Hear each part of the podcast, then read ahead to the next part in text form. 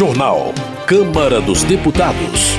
Plenário pode votar cinco medidas provisórias editadas pelo governo anterior. Deputados defendem a aprovação de projetos para evitar violência em escolas. Presidente da Câmara fala sobre votação de projeto contra notícias falsas. Boa noite.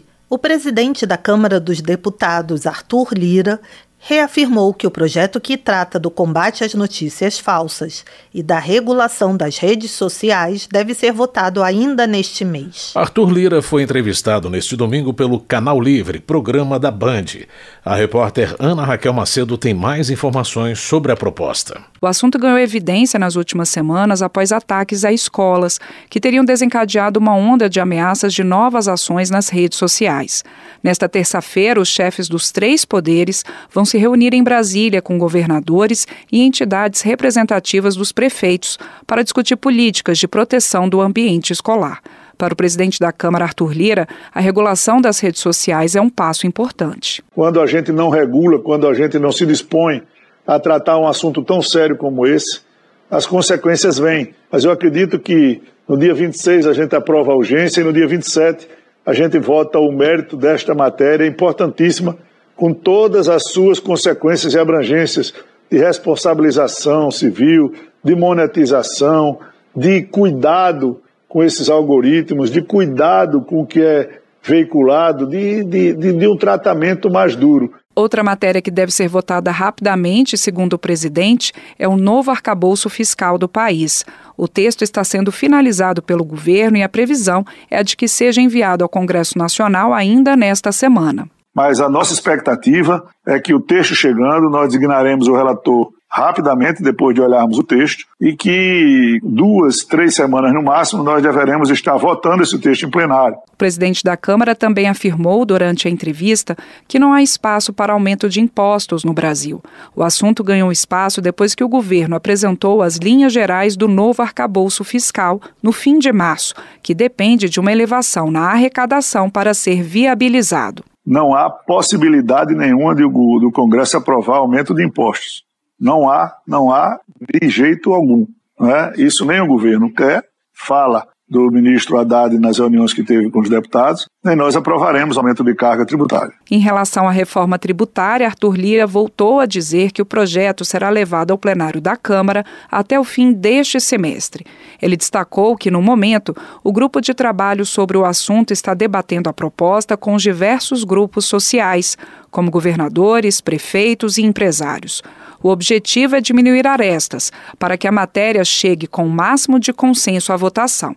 O presidente também afirmou que a verificação do apoio ao governo dentro da Câmara só será possível na votação de matérias polêmicas, como a desoneração da folha de pagamento e a revisão dos atuais incentivos fiscais, proposta pelo ministro da Fazenda, Fernando Haddad presidente Arthur Lira antecipou, além disso, que o Conselho de Ética da Câmara deve ser instalado nesta semana para analisar as trocas de ofensas entre parlamentares que têm ocorrido em algumas reuniões da Casa. Para ele, os casos mais graves devem ser punidos. Da Rádio Câmara de Brasília, com informações de Janari Júnior, Ana Raquel Macedo. Política. Nilton Tato, do PT de São Paulo, celebra os 100 primeiros dias do governo, destacando que o país está de volta ao mapa do mundo, com o reconhecimento da comunidade internacional. Nilton Tato destaca a volta de programas sociais que ajudam o país a crescer, gerando empregos. Na opinião do deputado, o enfrentamento dos problemas nacionais voltou à agenda política e, em breve, os parlamentares também vão começar a discutir esses assuntos com seriedade. Merlong Solano, do PT do Piauí, argumenta que em seus primeiros 100 dias de governo, o presidente Lula implementou uma série de programas que tiveram impacto direto e contribuíram para melhorar a qualidade de vida da população brasileira. Entre os avanços, Merlong Solano destaca o novo Bolsa Família, o Mais Médicos e o Minha Casa Minha Vida. O deputado cita ainda o reajuste de 40% na verba da merenda escolar e a alocação de 600 milhões de reais para zerar a fila das cirurgias eletivas no Brasil. Valmir Assunção, do PT da Bahia, celebra os 100 dias de governo Lula, destacando as iniciativas e programas sociais que estão sendo implementados. Na opinião de Valmir Assunção, desde que Lula assumiu a presidência, o Brasil voltou a respirar democracia e a valorizar as instituições o parlamentar ainda registra o aumento do salário mínimo. Patrus Ananias, do PT de Minas Gerais, destaca entre os avanços dos 100 primeiros dias de governo Lula a retomada de políticas sociais como o Bolsa Família e a luta contra a fome por meio do programa de aquisição de alimentos. Patrus Ananias afirma que a reativação do Bolsa Família ajuda especialmente as famílias pobres. Ele lembra que, a partir de agora, os beneficiários do programa que têm filhos de até 7 anos de idade receberão um acréscimo no valor pago. Alencar Santana, do PT de São Paulo, comemora as medidas adotadas por Lula nos primeiros 100 dias de seu mandato, como a reconquista do programa Minha Casa Minha Vida, a volta dos mais médicos e a revogação do decreto sobre a liberação de armas. Alencar Santana também enfatiza a volta do Bolsa Família e a defesa dos direitos do povo Yanomami. O deputado afirma que o governo atual se mostra humano, sensível e comprometido com o povo brasileiro. Rogério Correia, do PT de Minas Gerais, comemora os 100 dias do novo governo federal, destacando o aumento do Bolsa Família, o reajuste na verba para alimentação escolar e a retomada do programa de aquisição de alimentos. Rogério Correia também critica o governo Bolsonaro Segundo ele, a prioridade da gestão federal anterior era facilitar o acesso às armas, o que, de acordo com o parlamentar, gerou um clima de terror nas escolas. Já Guilherme Boulos, do PSOL de São Paulo, compara os 100 primeiros dias dos governos Lula e Bolsonaro.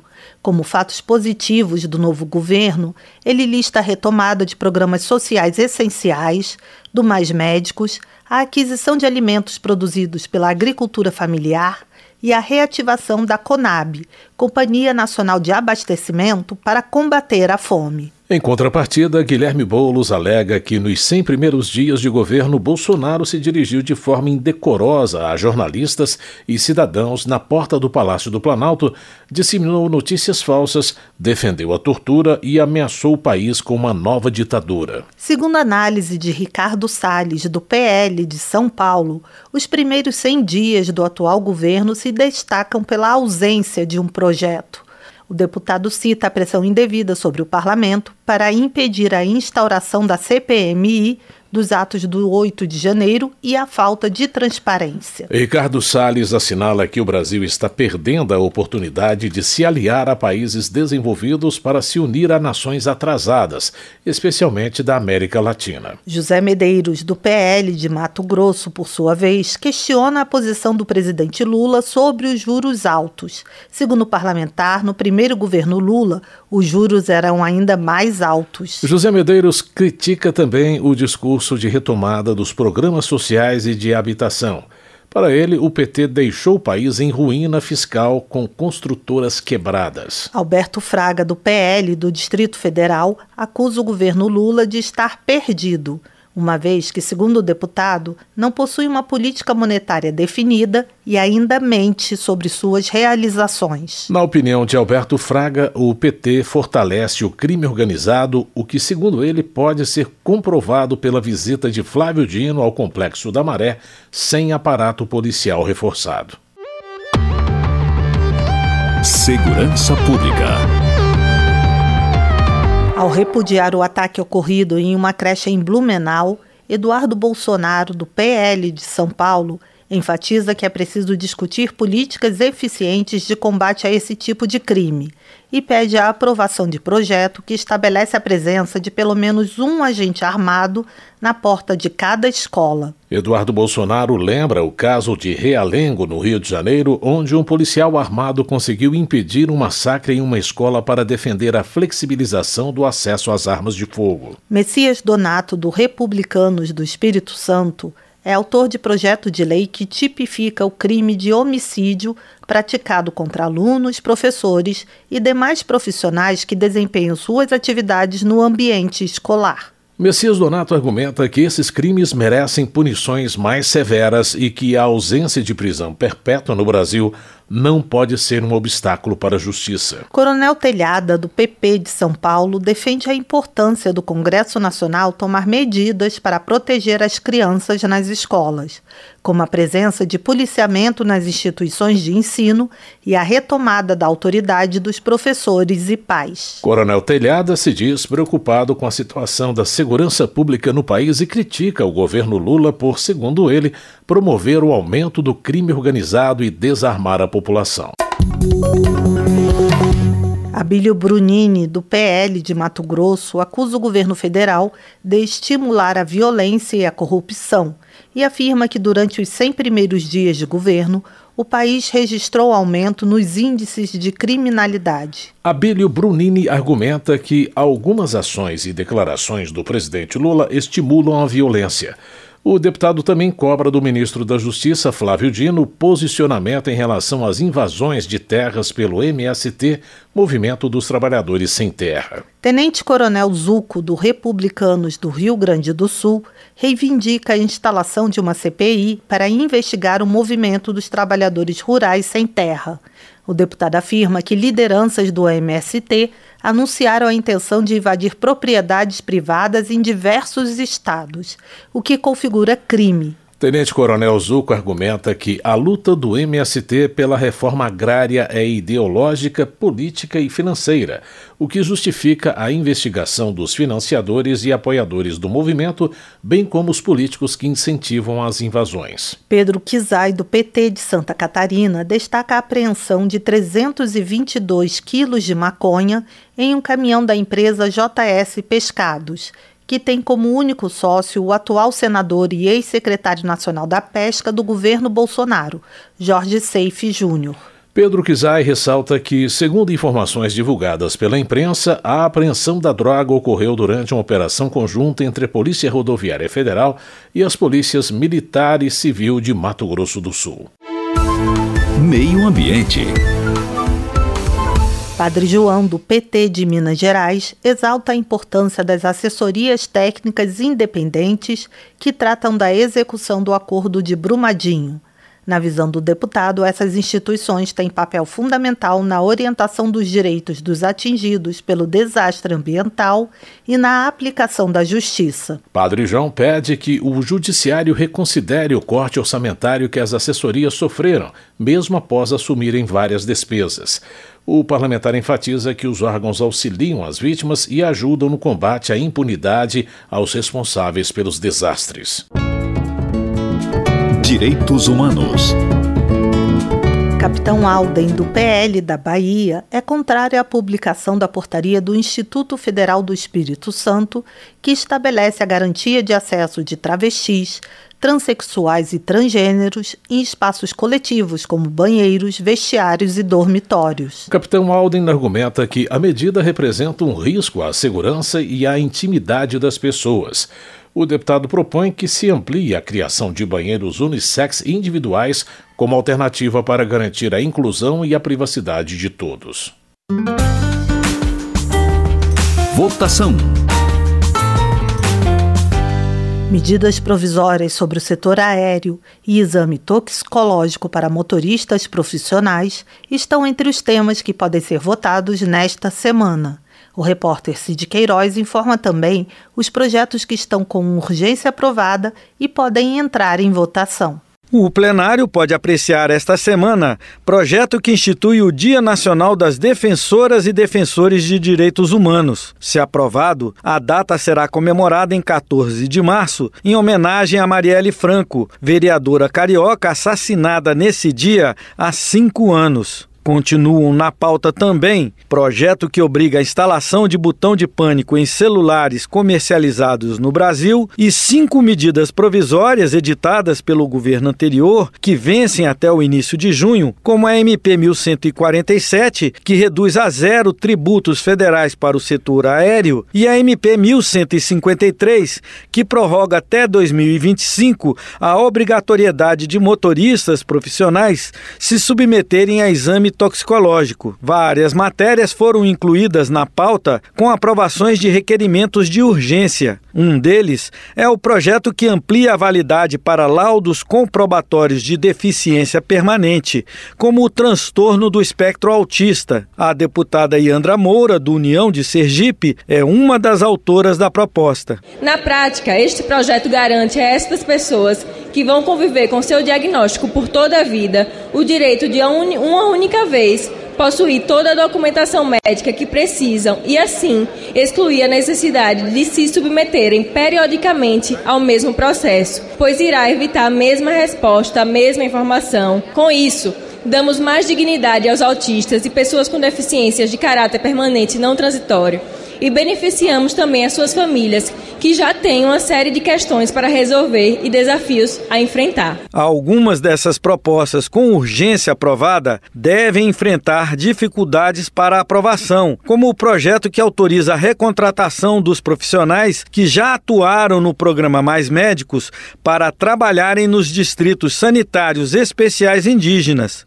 O deputado gaúcho Marcel Van Hatten, do Novo, explica a polêmica. Nós não podemos aceitar que voltemos a esse passado no Brasil em que médicos formados em Cuba, exportados para o Brasil, tivessem a sua liberdade aqui também tolhida, um país que respeita os direitos humanos e não poderia aceitar a separação com famílias e as ameaças que os médicos cubanos tinham de não poder jamais se reencontrar com seus familiares se, por exemplo, deixassem o programa. A deputada Jaque Rocha, do PT Capixaba, defende a aprovação dessa proposta. Trata exatamente de uma emergência que o Brasil enfrenta. Ele fala de levar médicos, assistência médica, principalmente a territórios indígenas, territórios esses que foram esquecidos durante muito tempo. Quando a gente fala aqui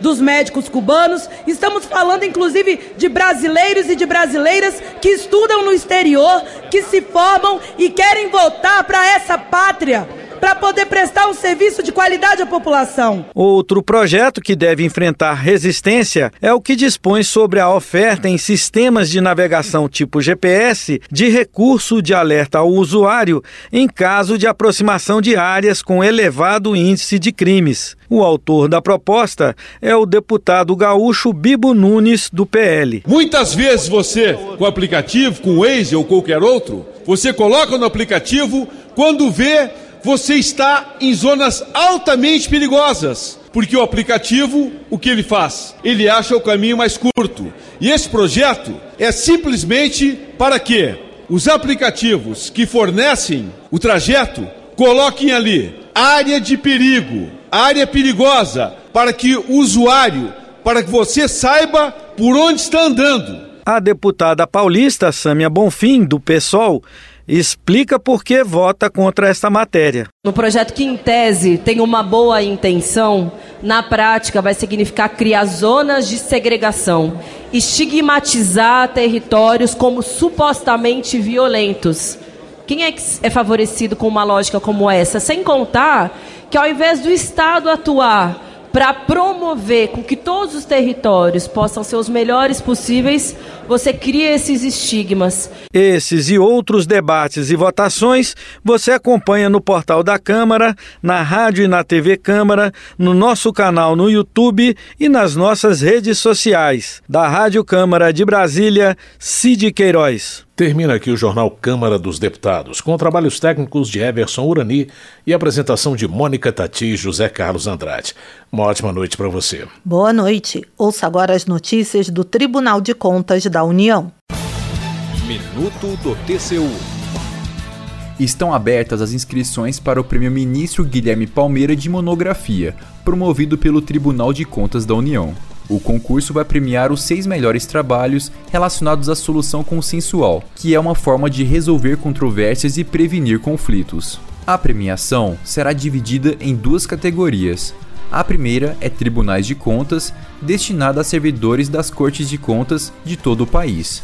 A segunda é a categoria Sociedade Civil e vai receber trabalhos de acadêmicos, servidores públicos e cidadãos. O TCU vai premiar as três melhores monografias de cada categoria com 10, 5 e 3 mil reais. O objetivo do prêmio é estimular o desenvolvimento de pesquisas na área de solução consensual de conflitos. O prazo para inscrição vai até 17 de agosto. Saiba mais em tcu.gov.br. TCU Fiscalização a serviço da sociedade.